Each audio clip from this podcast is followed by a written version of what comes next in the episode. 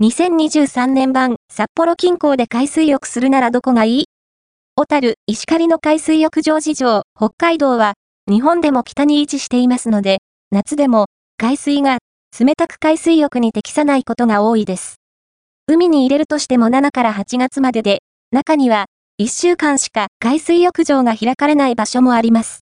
そのため、海に入って遊ぶというよりは、砂浜にテントを張ってキャンプを楽しむというのが道民の夏の楽しみ方の一つとなっています。